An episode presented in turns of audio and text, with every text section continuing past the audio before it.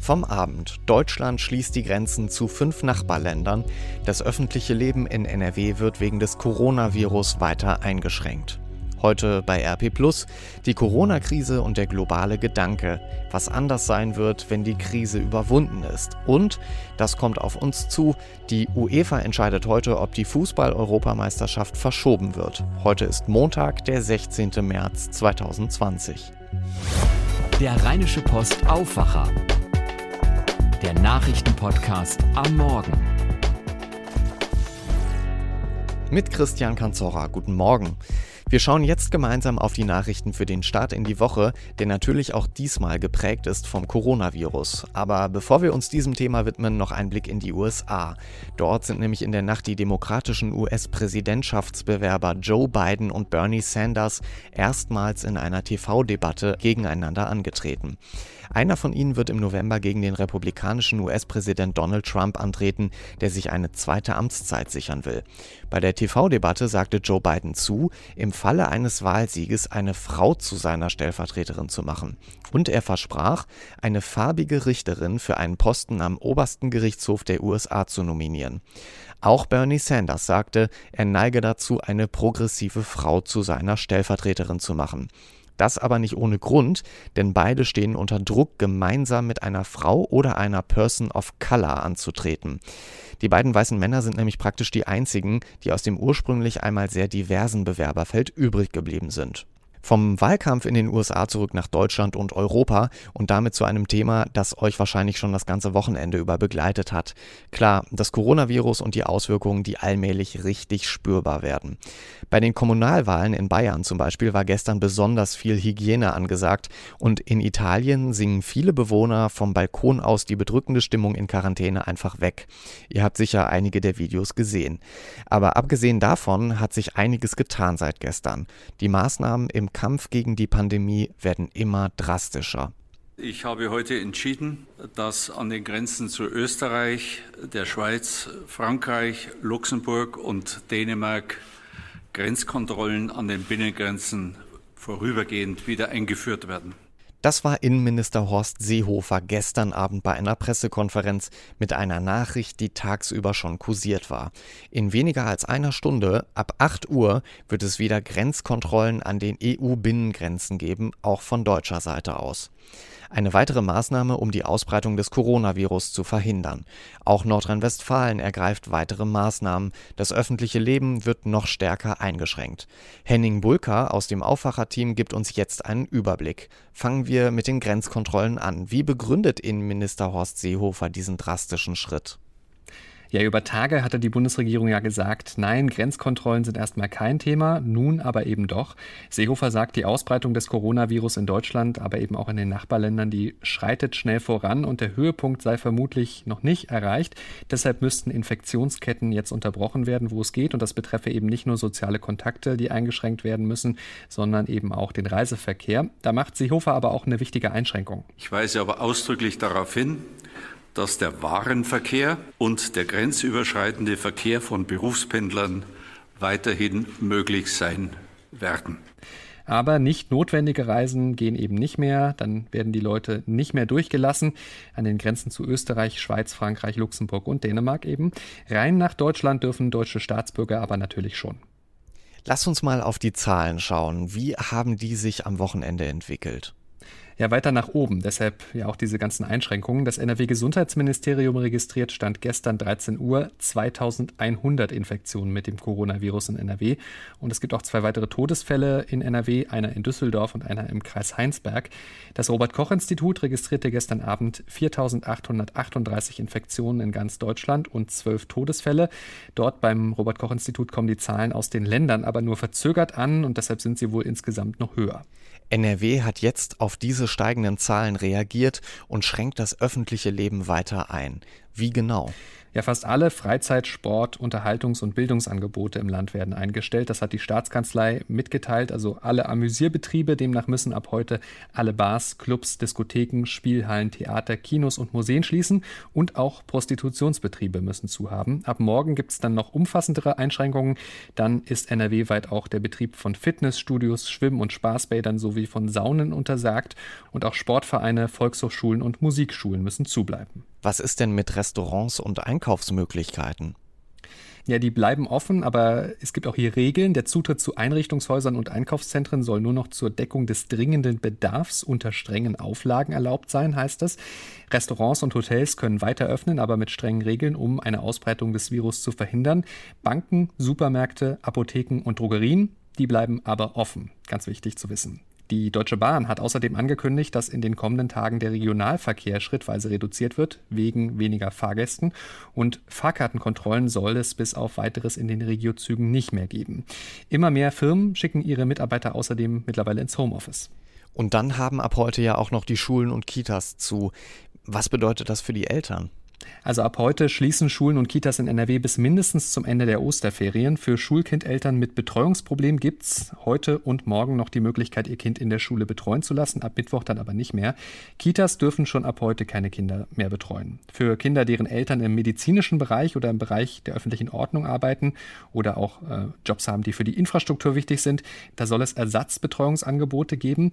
Trotzdem, diese ganzen Maßnahmen, die stellen viele Eltern natürlich vor große Probleme, denn gerade die Großeltern, die ja sonst gern mal aushelfen, die dürfen das jetzt eben gerade nicht, weil sie besonders gefährdet sind.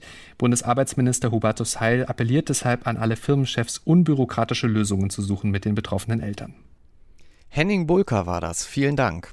Die weiteren Entwicklungen rund um das Coronavirus begleiten wir natürlich weiter ausführlich in unserem Live-Blog auf RP Online. Darüber hinaus bieten wir euch einen extra Podcast zur Corona-Lage am Abend.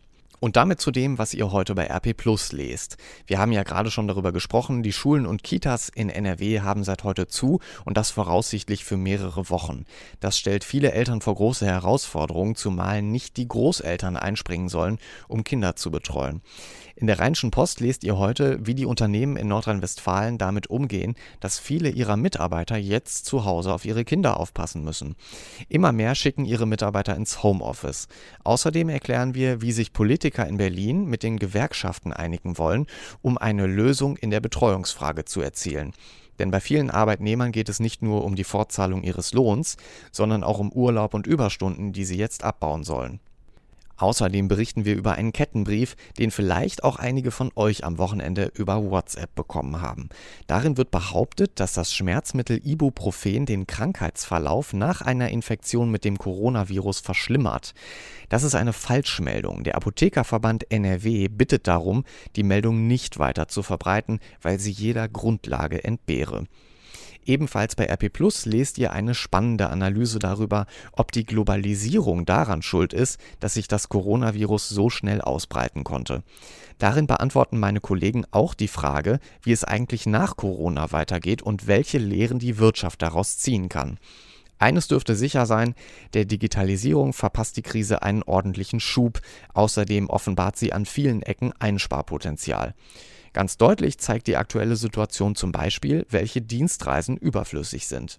Schauen wir nun auf die Themen, die heute wichtig werden. In Sachen Corona findet heute ein Krisentreffen in Berlin statt.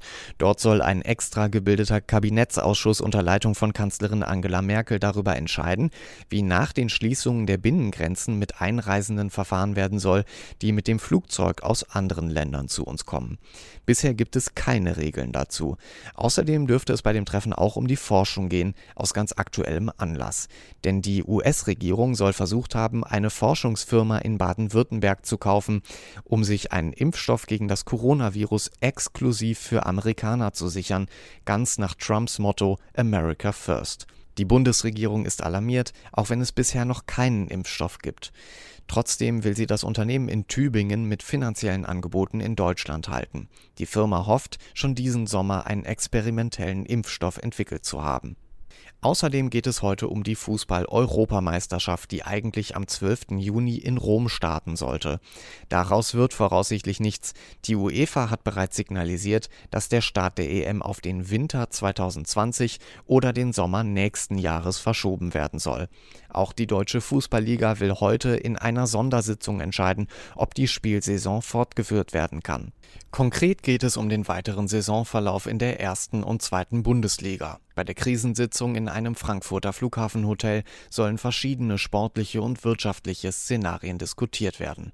Thomas Thonfeld berichtet für die Deutsche Presseagentur. Sind denn heute schon endgültige Entscheidungen zu erwarten? Und falls ja, zeichnet sich schon etwas ab? Also endgültige Beschlüsse, das vermute ich mal, die wird es heute nicht geben. Dazu ist die Situation einfach zu unklar. Die Liga will die Saison natürlich unbedingt irgendwie beenden, weil für die Profiklubs da etwa eine Dreiviertelmilliarde Euro auf dem Spiel steht. Im Gespräch ist es, die erste und zweite Liga zunächst mal bis einschließlich Ostern pausieren zu lassen, um Zeit zu gewinnen. Aber selbst danach, so vermutet zum Beispiel schon BVB-Boss Aki Watzke, da werden dann maximal Geisterspiele möglich sein, also Spiele ohne Fans. Okay, und dann will man offenbar die Saison hinten raus verlängern in den Juni hinein. Das heißt, mit der Europameisterschaft, die ja eigentlich stattfinden sollte, rechnet niemand mehr ernsthaft. Nein, die europäischen Ligen, die haben ja alle erstmal das größte Interesse daran, ihre nationalen Meisterschaften irgendwie zu beenden. Und dann ist ja auch dieses Szenario eines Turniers auf dem ganzen Kontinent zurzeit völlig unvorstellbar. Aber um die EM geht's ja auch morgen erst bei der UEFA. Die Liga kalkuliert aber schon damit, dass der Juni zur Verfügung stehen würde, um eventuell die Bundesliga-Saison zu beenden. Okay, man will jetzt also erst einmal Zeit gewinnen, denn es ist ja völlig unklar, ob man in vier oder sechs Wochen wieder Fußball spielen kann. Richtig, deshalb kursiert ja auch das Szenario, dass die Saison eventuell abgebrochen werden muss in letzter Konsequenz. Das ist aber wirklich nur die allerletzte Lösung und sowas wird, vermute ich mal ganz stark, sicherlich noch nicht heute beschlossen. Allein schon wegen der millionenschweren Verluste, die den Clubs dann drohen würden und die, so hört man, für einige auch existenzbedrohend sein könnten. Aber trotzdem, als Fan fragt man sich ja, wie sehe denn ein Abbruchsszenario sportlich aus, also Saisonende mit dem jetzigen Stand? Wird dann die aktuelle Tabelle als Abschlusstabelle gewertet? Das wäre nach den Statuten offenbar möglich, allerdings nur mit Dreiviertelmehrheit. Und ob die zustande käme, das ist schwer zu sagen. Wahrscheinlicher ist wohl, dass die Saison dann gar nicht richtig gewertet würde, es keinen Meister gibt, vermutlich eine großzügige Auf- und Abstiegsregelung. Da wird sogar schon über eine Aufstockung der Bundesliga auf 20 Vereine spekuliert. Aber wie gesagt, das sind laufende Debatten und solche Detailentscheidungen, die wird es ziemlich sicher heute nicht geben, sondern höchstens den Zeitraum, wie lange jetzt erstmal pausiert werden soll. Thomas Thonfeld berichtete für die Deutsche Presseagentur. Vielen Dank. Ganz abgesehen vom Fußball werden heute noch ein paar andere Themen aktuell. Zum Beispiel startet heute vor dem Landgericht in Düsseldorf der Prozess gegen einen 25-Jährigen, der für eine Serie von Angriffen auf kleine Mädchen in Düsseldorf verantwortlich sein soll. Die Staatsanwaltschaft wirft dem Mann versuchten und vollendeten Kindesmissbrauch vor. Die sexuellen Übergriffe hatten die Polizei wochenlang in Alarmbereitschaft versetzt. Und am Morgen will Bundesumweltministerin Svenja Schulze in Berlin vorläufige amtliche Daten zum Treibhausgasausstoß 2019 vorstellen. Die Tendenz haben Experten bereits errechnet. Demnach ist der Treibhausgasausstoß überraschend deutlich zurückgegangen. Hauptgrund war, dass mehr Strom aus Wind, Sonne und anderen erneuerbaren Energien gewonnen wurde und weniger aus Kohlekraftwerken. Bei den Stichwörtern Sonne und Wind bin ich auch gleich beim Wetter. Das sieht nämlich für die nächsten Tage gar nicht so schlecht aus. Heute Morgen ist es teils heiter, ab und zu ziehen ein paar dichte Wolken durch, aber nur vereinzelt äh, gibt es ein paar Tropfen Regen. Es wird mit Temperaturen zwischen 14 und 17 Grad in NRW relativ mild und in der Nacht zu Dienstag kann sich örtlich Nebel bilden. Die Temperaturen sinken auf 3, in höheren Lagen auf bis zu 0 Grad. Am Dienstag wird es tagsüber ähnlich mild, noch mehr Sonne, die Temperaturen klettern auf bis zu 18 Grad. Die Werte für Mittwoch und Donnerstag sehen ähnlich aus, allmählich zeigt sich der Frühling, immerhin etwas Sonnenschein in diesen Tagen. Das war der Rheinische Post Aufwacher vom 16. März. Mein Name ist Christian Kanzora und ich wünsche euch jetzt trotz Corona einen guten Start in die Woche. Wir sind morgen früh wieder für euch da. Bis dahin, bleibt gesund. Ciao. Mehr bei uns im Netz www.rp-online.de